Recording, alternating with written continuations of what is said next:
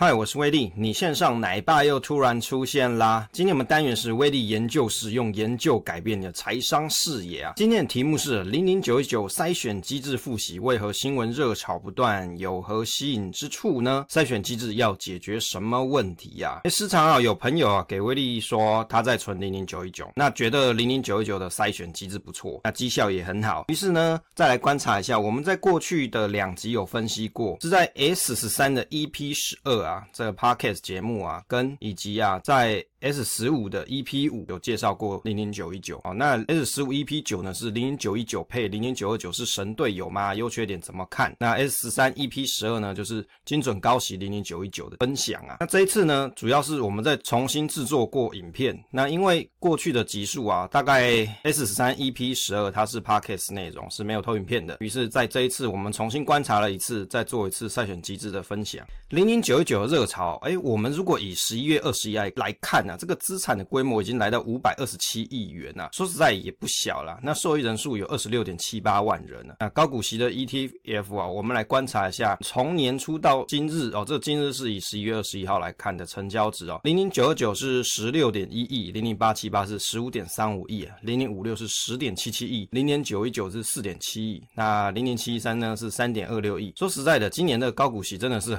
很火红啦，那零零九一九其实也不算少了。那我们这是引用证交所的一天付的资讯来看啊。那看了一下 Google 上，如果你去查询零零九一九，其实这新闻超多的。看起来啊新闻上对于零零九一九的讨论其实很多啊，热度不断啊。比如说又有主科工程师说要月领一万啊，想月配十万啊，那他要买几张啊？其实这个表我常常看到，也很多群友会在贴，各个群友会贴贴这关于这个试算表，那常常就会用比如说年化值利率的角度来看，说现现在多少钱来买是比较合理的。那合理价、昂贵价这些，其实我觉得不能说错。如果这样子的算法对你去持有一档标的，你愿意长期持有，你真的这样子算了之后，你不会随便乱卖股票，我觉得是 OK 的。但是实际上大家都知道，年化值利率它不等于报酬率，所以如果你在做这个投资观察的时候，你还是要有这样子的认知。当然，你要用这样子的理由让你可以持续买进，我觉得也是 OK 的。基本资料部分哦，这一档 ETF 呢，它是二零二二年的十月二十号，所以是在去年的时间点啊，追踪。指数就是台湾精选高息指数，基金净值刚才提到是五百五十五亿左右啊，经理费是零点三 percent，保管费是零点零四 percent，那收益分配呢是在二五八十亿啊。一般来说，收益分配的下一个月就会是它的就是除权息的时间啊，除息的时间。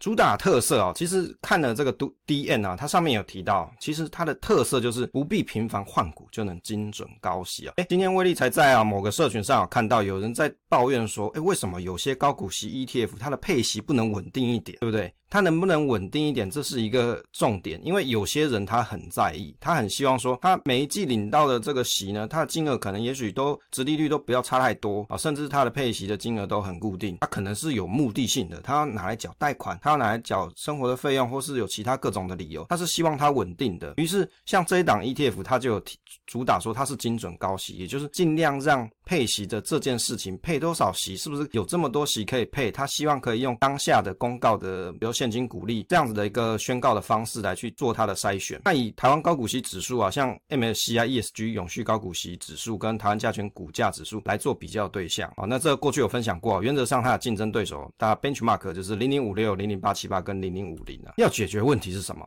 第一代高股息是参考历史预测未来嘛，未必精准的配息率啊。第二代高股息是以当年度宣告股利筛选，但是无法掌握所有企业的股利政策。那其实解决方式啊，就比较单纯一点啊。第一个就是以当年宣告的股利筛选成分股嘛，这个是他透过五月的定审去排除没有宣告股利的公司，以及当年已经配发完的公司，那他就可以随即调整持股啊，解决现有高股息产品股利率不精确的问题。简单来说，你五月的时候啊，有些你还没有公告的公司，他就先不看啦。那以及啊，你已经配完了这个朋友，你就配完了公司，你就先不要看了。于是剩下就是真实他要配的。而且他就利用这样子来做筛选，那于是就有机会选到可以配的不错的公司。内扣的费用啊，因为它这个时间点是二零二二年上市的啊，到现在可以观察到这个一百一十一年的费用率啦，好，内扣费用啊，目前只有公告一年的费用率，其实要在更长时间来观察啦。那现现有就是一年的数据，以内扣来对比哦，如果我们来看零点五零的同年度大概是零点四三 percent，零零八七八是零点四三 percent，零零五六是零点八六 percent 啊。其实说实在的，它这一档 ETF 的费用不算很贵啊，与高股息的 ETF 相比还算合理啊。你跟零零五六比，那它当然是省很多钱的嘛。如果你本来是存啊零零五六的朋友，你看到这一档，也许它内扣费用少了将近一半以上啊，接接近一半了，不能讲以上啊，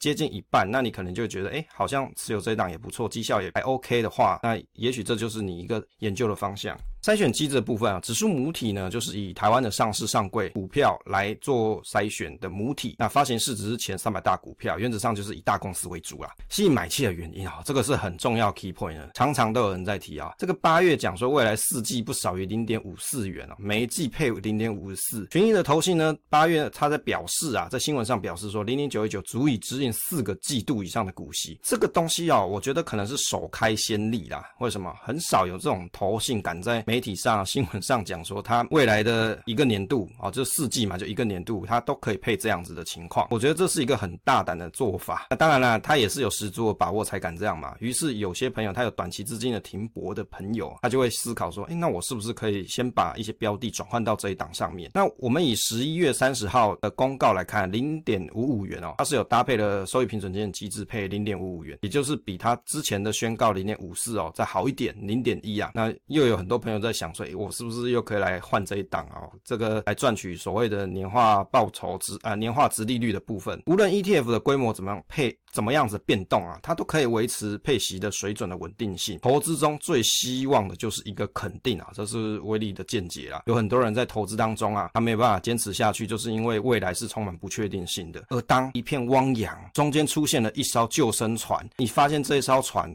它好像稳定，你就会觉得，哎、我是不是对它很有信心？啊，群益投信就表示啊，这个增高息呀、配稳配息啊，能填息就满足投资人以高息打造稳定现金流的需求。所以它要解决的问题就是，它要利用精准配息的方式啊，提供一个比较稳定的现金流给投资人啊。于是你看，他提到说，它可以足以指引四个季度以上的股息啊，这是一个大胆的说法。净值的组成，我们以十一月二十八号来观察，面额十五块，可收益分配的收益是二点二三元，也就是含股息加收益平准金，资本利得四点三元啊，净值是十五加二点二三加四点三，就是二十一点五三元的由来啊。那二点二三加四点三是六点五三，如果你要把资本利得算进来。它其实可以配发的技术大概是十二季，如果你不要把资本利得算进来，大概就是四点一季左右。配息的稳定带来了投资的热潮啊！这个资资本利得为什么要这样分开算？因为资本利得有时候它状况好，有时候状况不好嘛。那走势比较差的时候，也许标的走势比较差的时候，资本利得它是会缩水的。好，所以我们这边有分开算。那大部分人他如果要比较稳定的配息，他可能只会去看下方的不含资本利得的这一项的计算方式。检视公开说明书有提到这个报酬率啊，大概跟大家提一下，成立以来大概是四十四点八七 percent，六个月是十四点九二 percent，三个月是九点六 percent。这个检视公开说明书是到九月三十号为止的数据啊，所以其实。从成立来看啊，其实成立时间没有很久嘛，有四十四点八七 percent，其实对早期认购的投资人来说，其实他已经算是赚到不错的财富了啦。啊，有很多人你自己在投资个股的时候，跌跌撞撞嘛，你能够从去年它上市这个时间点到现在这个时间点，你赚得到四十四 percent 嘛？我相信很多人是赚不到的。高股息今年的报酬率啊，威力每次都会来试算一下给大家看哦。我们现在有十八名选手，那第一位呢，这个零零五零是当 benchmark 来给大家看一下嘛，因为大家都喜欢来跟市值型的 ETF 比较。虽然我个人认为啦，高股息应该跟高股息，但是太多的媒体杂志都会把高股息跟市值型的 ETF 来做比较，所以我还是把它列出来。从二零二三年的一月三号到二零二三年的十一月二十七号啊。零零九一九表现大概是三十七点一九 percent，啊，零零九一五是五十一点八六，啊，这是我们前几期的节目跟大家讲低调的高股息王者啊，五十一点八六 percent 啊，零零九一八是四十五点三 percent，这也是次低调的王者啊，那零零五六是四十五点二二 percent，零零七三三十九点一七 percent，那零零九一九是三十六点四九 percent，所以从这个数据上来看，它已经算是啊排名第五个高股息绩效不错的，那也不算很差啦，就算还蛮 OK 的，因为它配息率也相对稳定嘛。来提到成分股的筛选的部分啊，它是以日平均成交金额指标高于八千万，如果档数不足一百五十档，则用平均成交金额指标由大到小补齐。那近四季的税后 ROE 为正数啊。分析来说啊，基本流动性筛选之后啊，近一年 ROE 正数，也就是充分的利用资本赚钱的效率好，那也就是代表说 ROE 高嘛，替股东的赚钱的效率。